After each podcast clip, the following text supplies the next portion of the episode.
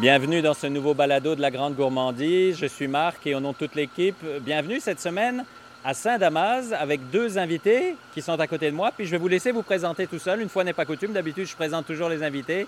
Mais là, je trouve que c'est le fun, comme on vient chez vous, que vous vous présentiez. Oui, je m'appelle Judith Lucier. En fait, je suis la copropriétaire euh, des fermes Dominique Lucier. Euh, on produit des tomates ancestrales. Ouais, moi, c'est Dominique Lucier, propriétaire des serres, des serres, des fermes Dominique Lucier. Il sait plus ce qu'il fait. on est chez vous. Vous avez dit ferme. Le nom de la compagnie, c'est Ferme Dominique Lucier. Mais on, on est des producteurs de serre. Mais ça. à la base, euh, on était des producteurs maraîchers qui faisaient de la production en champ. Puis aujourd'hui, euh, vraiment, on est spécialisé dans les serres. Parce que la production en champ, faut se le dire, c'est très, très, très compliqué. Pas que c'est compliqué, c'est que c'est, on est à la merci de, de la température, ce qui fait en sorte qu'il y a beaucoup de pertes, beaucoup de gestion, beaucoup de, d'imprévus euh, dans les champs. Tandis que dans les serres, on est capable de mieux contrôler ce qui se passe, d'avoir euh, des conditions un peu plus optimales, euh, moins de pluie, on contrôle vraiment le, tout. Alors dites-nous, où est-ce qu'on est? On est dans une grande serre. On sent qu'il fait beaucoup plus chaud qu'à l'extérieur. C'est sûr qu'aujourd'hui, c'est une journée pluvieuse, 10-12 degrés, humide, pas agréable. On rentre ici.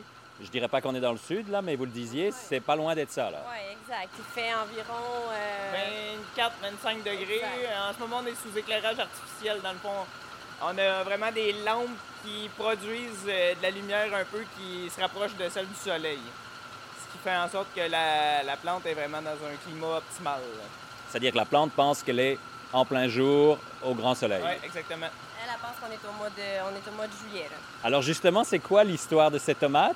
Parce qu'on en voit plusieurs variétés, on en voit beaucoup. Décrivez-moi quand même, parce que c'est grand là où on est. Ben, en fait, on a six variétés, euh, toutes des tomates ancestrales. Fait qu'on a de la noire, des rouges, euh, de la orange, de la rose.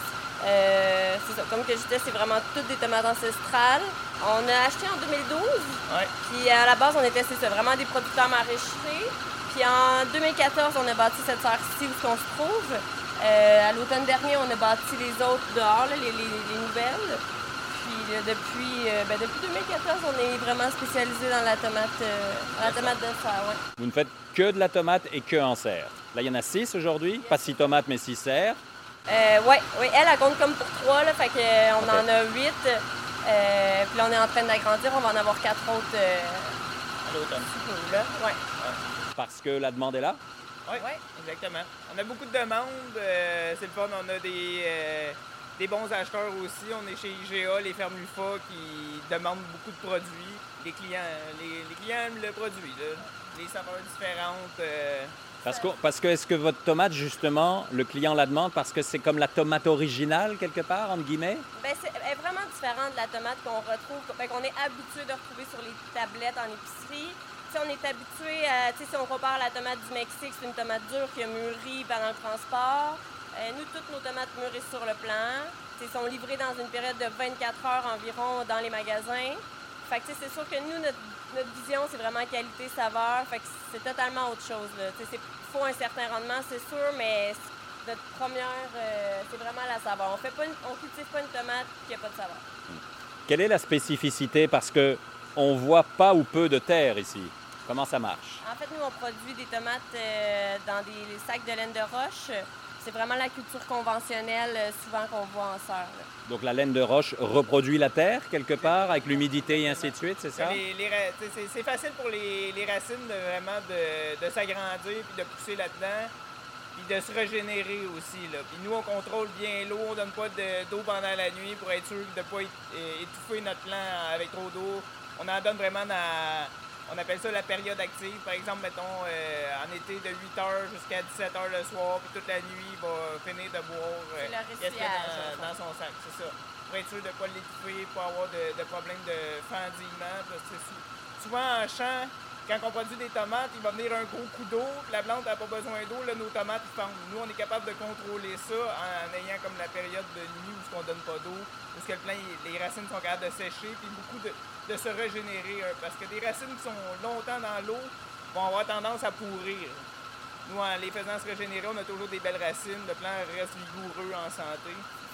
En cultivant comme ça, en fait, les plants de tomates ont vraiment ils peuvent pas être plus heureux. Là. Ils ont la bonne quantité de manger, ils ont la bonne quantité d'eau, ils ont, ils ont, t'sais, la bonne température, les- la bonne euh, dose de lumière. Tout, tout est contrôlé. là. Il n'y a vraiment rien, que ce soit l'humidité, euh, le CO2, tout, tout, tout est contrôlé à la perfection. là. Mais ça demande un effort considérable pour réussir à atteindre ça. Ça se fait pas tout seul. C'est ce que j'allais dire, c'est des- défis, là. C'est ça, on a souvent l'impression que vu que tout est contrôlé un peu par ordinateur, nous on n'a rien à faire, mais au contraire, il faut la contrôler l'ordinateur, il faut être là sur le terrain, voir qu'est-ce qui se passe, euh, du dépistage d'insectes, euh, c'est ça, parce de maladies. aussi, on est, On on est n'est pas, n'est pas biologique, mais on est sans pesticides.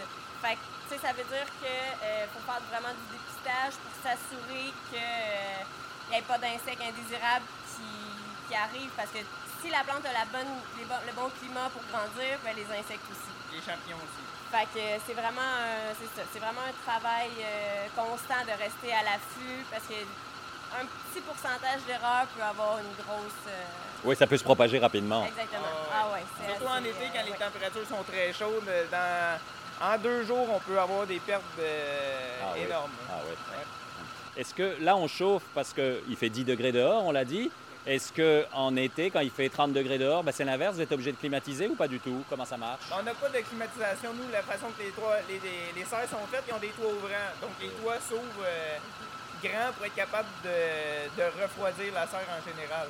Le plan, quand, quand il transpire beaucoup puis une journée ensoleillée, ça refroidit une serre. Fait qu'on a l'impression souvent que dans la serre, il fait vraiment plus chaud. Mais quand que la plante est en santé, la serre va se, va se climatiser grâce aux plantes, Ouais, à l'eau qui circule dans la plante. Donc on est capable d'avoir sensiblement la même température à l'intérieur de la serre qu'à l'extérieur de la serre. C'est sûr qu'en plein été, euh, un été comme cet été, là, qui a fait des canicules après canicules, c'est sûr que c'était c'était trop chaud pour le climat de la plante. C'est une plante qui aime la chaleur, mais Dans une certaine limite. là. exact. Tu sais, c'est- Ce qu'il faut aussi, c'est souvent avoir des nuits plus fraîches. Fait que c'est souvent là qu'on perd un peu le contrôle, puis qu'il faut comme se battre pour euh, essayer de garder euh, nos plants. euh, À cause de la différence, énergie. vous voulez dire à cause de la différence de température nuit-jour? Exact. Tu sais, là, la, la nuit, en fait, euh, c'est comme s'ils se font des réserves d'énergie.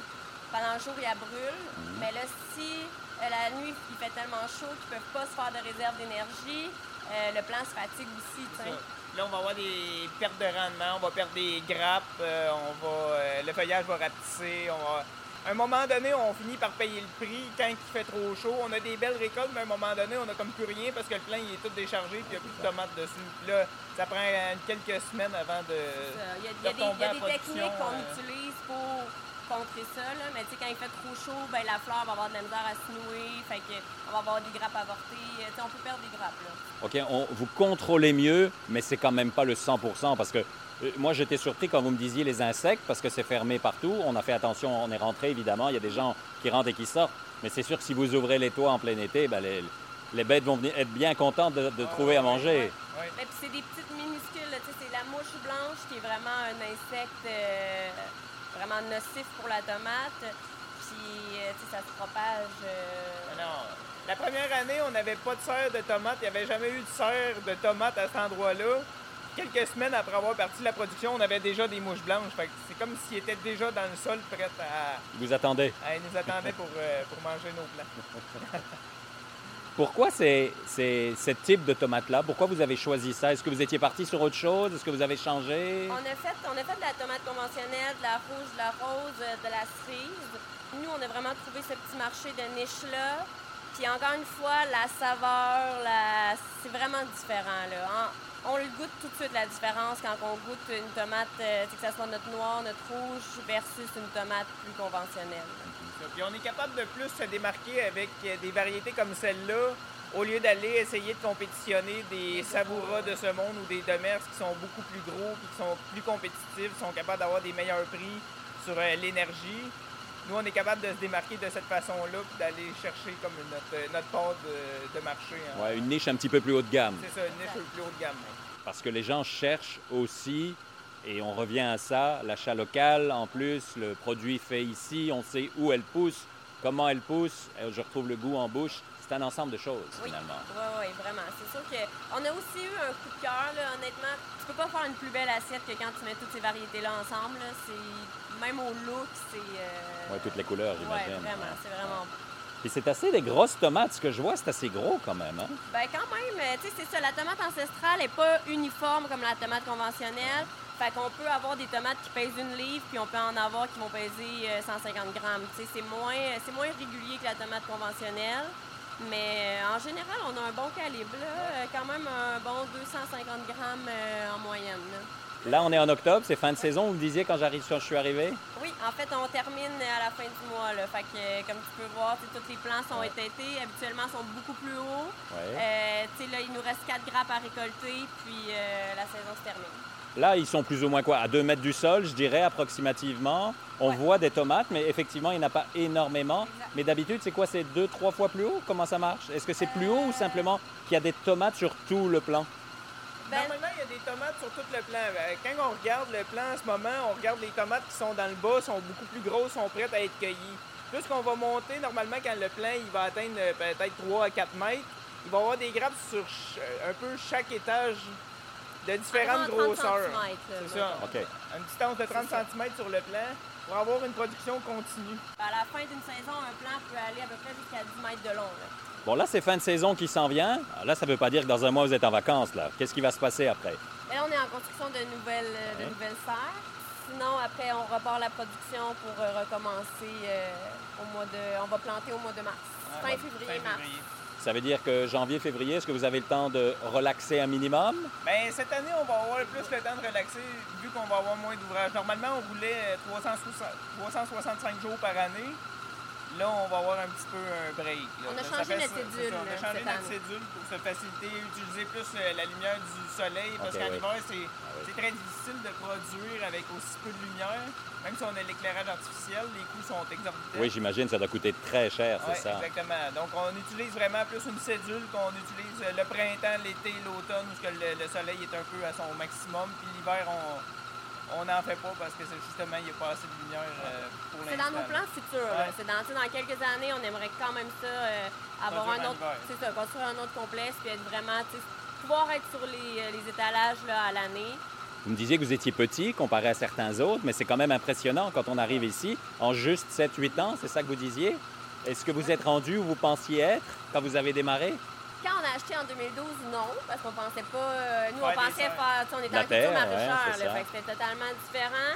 On, voit, on rêve grand puis on voit grand. Fait que, tu sais, déjà dans 5 ans, on voit quand même très grand. Fait que, euh, on n'est pas surpris. En même temps, c'est ce qu'on veut. Fait qu'on travaille pour. Ouais. dans la dernière année, on va avoir euh, passé d'environ 13 000 pieds carrés de superficie à près de 70 000 à la fin de l'année. C'est ça, c'est x5, x6 en Ouais, une c'est année, ça. là Ouais. Fait qu'on- c'est ça. On, a- On est content.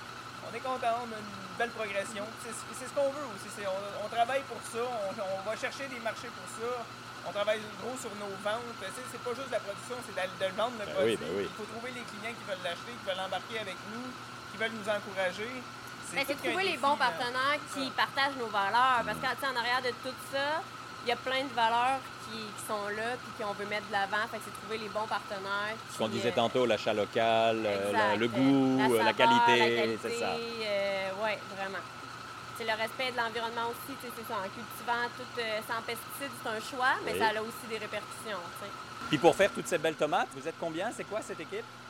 On est environ 8 avec l'emballage, euh, puis on, a, on, a- on fait affaire avec des travailleurs étrangers. C'est vraiment important d'avoir une bonne équipe bien entourée pour être capable de, de performer dans ce domaine-là parce que c'est quelque chose qui est répétitif, puis à chaque semaine, il faut être présent, il ne faut pas sauter une semaine. C'est Il n'y a jamais de fin. Là. Quand tu finis, parce que tu te dis parfait, on a terminé les sœurs, on a fait l'entretien, c'est à recommencer.